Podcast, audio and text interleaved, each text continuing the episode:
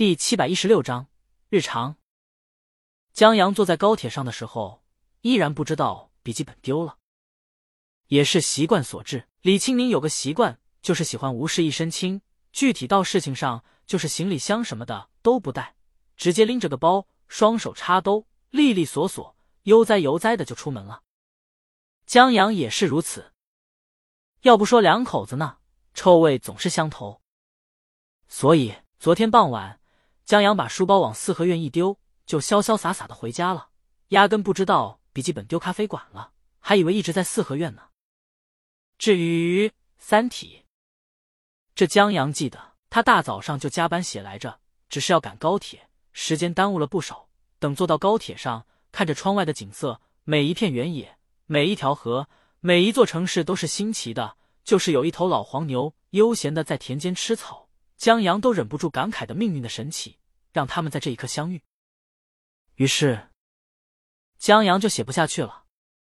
接着，江阳就想：现在是周六，圣诞节啊，就跟某拖延症严重的患者经常在午夜十二点后发布，既可以当前一天工作，又可以当后一天更新，让两天的都变如更，从而获得心理上的平静一样。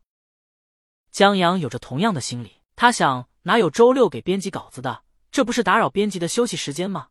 万一编辑周六打算施展拳脚，为二胎、三胎努力，他这稿子发过去，岂不是耽误了国家大计？江阳善解人意，他就再拖两天吧，等周一的时候再交稿，这样编辑既休息了，也什么事儿都不耽误。在做出这个自认为本能似着大火、明智的选择以后，江阳心安理得的玩起了游戏。车窗外的风景看多了也会腻，还是游戏好玩。江阳一个人玩游戏期间，还遇见直播哥了。在这一盘里，江阳玩的中单，直播哥是敌方打野。在江阳必死的情况下，这兄弟技能放歪了，让江阳逃出升天了。直播哥，你他妈故意的，太不要脸了！切勿盲目追星。直播哥，不能因为老贼当人了，你就不当人啊！直播间的观众纷纷谴责直播哥。现在，直播哥的观众不多，但挺铁的。在碰见江阳的时候，更是十分活跃。直播哥，你们别胡说，我是预判他的预判，谁知道他这么带？而且，直播哥，老贼最近确实挺当人的，新小说不错。观众们差点就信他了。然后，江阳操控的角色正站中路耀武扬威呢，忽然高铁过隧道，手机失去了信号。江阳角色操控站在原地不动了。直播哥路过打了几下，见江阳的角色不还手，知道他掉线了。不打了，不打了，这胜之不武。直播哥操控的角色扭头走了。观众，你人还怪好嘞！坏了，直播哥有脑残的迹象。看得出来，新小说写到直播哥心坎里了。待高铁过了隧道。江阳发现自己没死，也是一脸意外。李青宁坐在江阳旁边，戴着耳机听着音乐，手里拿着一本书在看。有时候，有个当歌星的老婆还是很不错的，有很多福利。当大半个乘务员轮流过来询问李青宁需不需要毯子和饮品等服务，顺便拿走签名的时候，江阳续杯了好多次。老婆都被打扰了，江阳续杯续的理所当然。不用不好意思了。他续了可乐，续果汁，续了果汁，续可乐，续了可乐，续可乐，续了可乐，续矿泉水。最后这一杯让他老婆狠狠的瞪了一眼。高铁很快，飞机两个小时，高铁五个小时。等江阳他们到站的时候，陈杰已经带着霞姐来接了。估计在进火车站时碰见一些歌迷，网上消息一传播，许多歌迷都知道。李青宁坐高铁到了，许多记者和歌迷都在出站口等着了。李青宁挽着江阳胳膊，把手插他兜里取暖。走出去时的时候，一下子有很多人在叫大魔王的名字，让江阳看着这么多人都不敢往前走了。歌迷们或举着手机，或拿着海报，还有在开直播，都挺热情的。远处甚至还有不少人往这边跑呢。他们在得知李青宁要参加晚会以后，早就准备着接机了。幸好。陈姐他们早有准备。李青宁放开江阳，摘下耳机交给江阳，向众人微微躬身表示感谢，然后朝前快步走，免得造成交通拥堵，还用双手回应着歌迷们的呐喊。有一位兄弟，不知道是觉得不能脱颖而出，还是江阳粉丝，他扯着嗓门喊了一句：“江阳，我爱你。”这话一出，把在场的所有人，包括护在李青宁身边的江阳，都镇住了。李青宁忙挽住江阳胳膊。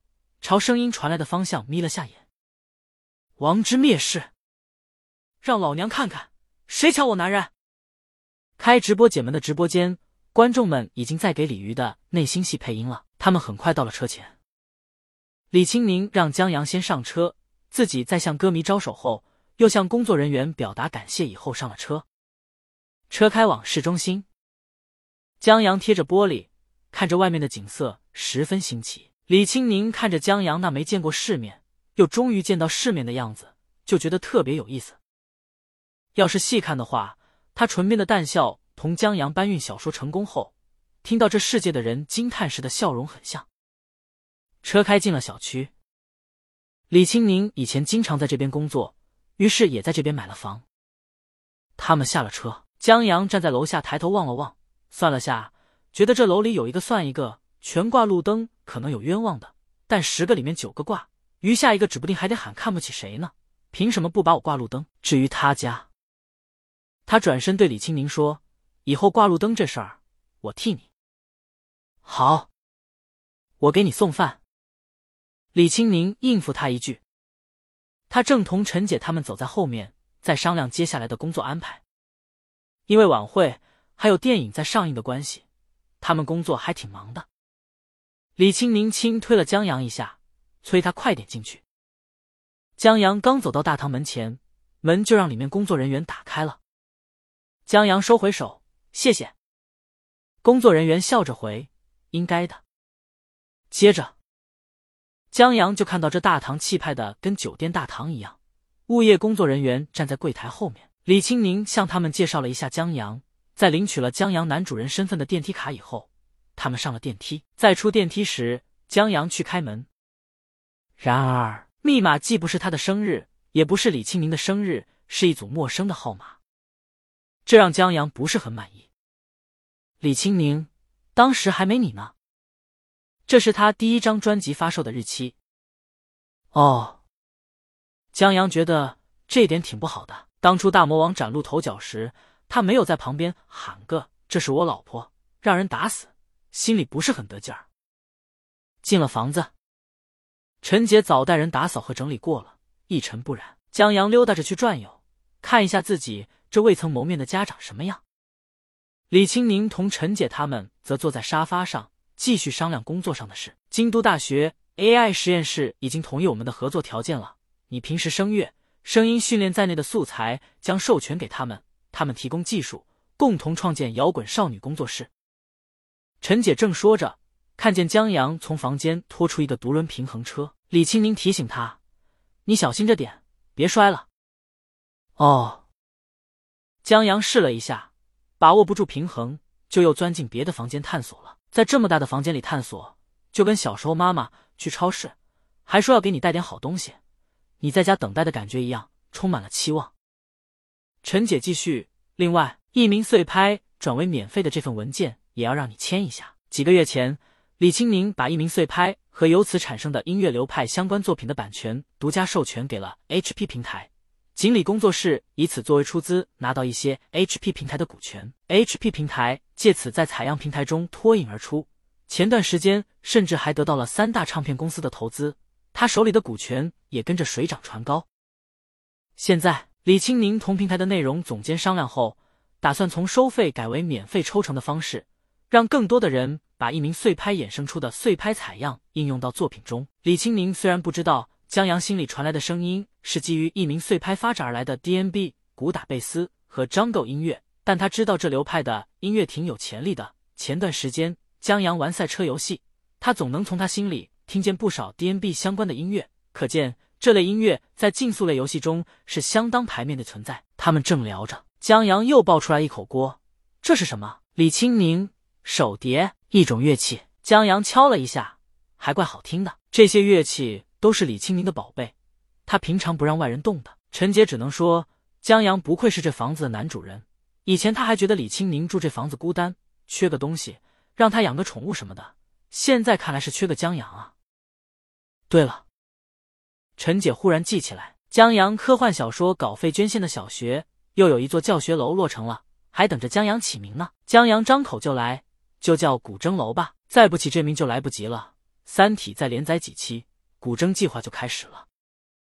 陈姐他们谈了一会儿工作就离开了。今天没工作安排了，李清明接下来就是休息，他们在家待着。李清明收拾一下这边的乐器。江阳原打算写《三体》更新的，但写着写着就在房间里转悠了。刚开始李清明还不觉得，但等江阳把房子内的四个卫生间都上了，还差一个卫生间没上的时候，他醒悟过来：“你狗啊，还撒尿占地盘呢！”啊！江阳眨了眨眼。还可以这么理解吗？他就是觉得这么多卫生间不上一趟，放着可惜。他们休息了一下午，傍晚，李清明开车带着江阳去吃了本帮菜，然后他们去了商场，给江阳买了几件贴身的衣服和牙刷等洗漱的东西。江阳还买了几盒超薄零幺的，因为刚到这边，记者都盯着呢，所以不出半个小时，李清明带着江阳逛街的照片就出现在自媒体上了。也是巧了，这正是橙子先生打电话给陈姐的时间。陈姐这边既得和国外 HP 对接，又得同 AI 实验室合作，忙得不可开交，顾不上回复橙子先生。橙子先生再一看江阳逛街的照片，心想这不行啊，赵江阳这么醉卧美人兮，就是明年都不见得能收到稿子。于是他用推推发了条消息：“江大，稿子，稿子还没交呢。”橙子先生作为科幻杂志的编辑。还是有不少作者和科幻爱好者的。这条推推一出，量子天尊马上冒出来：“别呀，我茶不思饭不想，就等幽灵倒计时答案呢。”量子天尊在科幻小说的地位还是很高的，至少在《三体》连载完前，江阳还撼动不了他的地位。所以，不少人回复量子天尊：“大佬实力催更，天尊也追《三体》呢。”也有读者趁机谴责量子天尊。天尊，你最应该知道答案，万事不绝，量子力学啊！完了，毫无悬念感了。妈的，上面的快把答案删掉，老贼指不定正写不出来呢。不要给他灵感。当然，在调侃量子天尊之余，许多人做的最多的事儿是艾特鲤鱼，也有人艾特直播哥催更组。催更组呢？干什么吃的？拯救一下啊！别艾特了，直播哥这次别说催更了。今天玩游戏碰见了老贼，还助纣为虐了。不仅没有赶尽杀绝的催更，还手下留情了吧？现在傻眼了吧？直播哥还在直播，断断续续的就有弹幕冒出来谴责直播哥，老贼拖更，指不定就是因为你让他玩爽了。直播哥借助弹幕得知江阳拖更后，他妈的兄弟，我没想到他这么不当人啊！直播哥这个恨啊，他怎么都想不到江阳这边刚当人，那边就拖更不当人了。亏他看了受戒，大受感动。觉得江阳当人，白天玩游戏的时候放水了，结果老贼就是这么报答的，必须得报复回来。直播哥马上把直播间标题改了，兄弟们，免费礼物刷起来！今天在线催更，非得把老贼杀的去写稿子不可。然而江阳一晚上没上线。江阳试了一下卧室的床垫很不错，就是在上面骑马和推车都不会嘎吱嘎吱的响，就是测试有点费腰。在李清明练瑜伽结束时，江阳正在床上摆了个太字，起床了。他催江阳一声：“哦。”江阳答应一声，依旧没起身。他拿着手机在看，觉得自己真是个软饭天才。电影竟也可以吃软饭。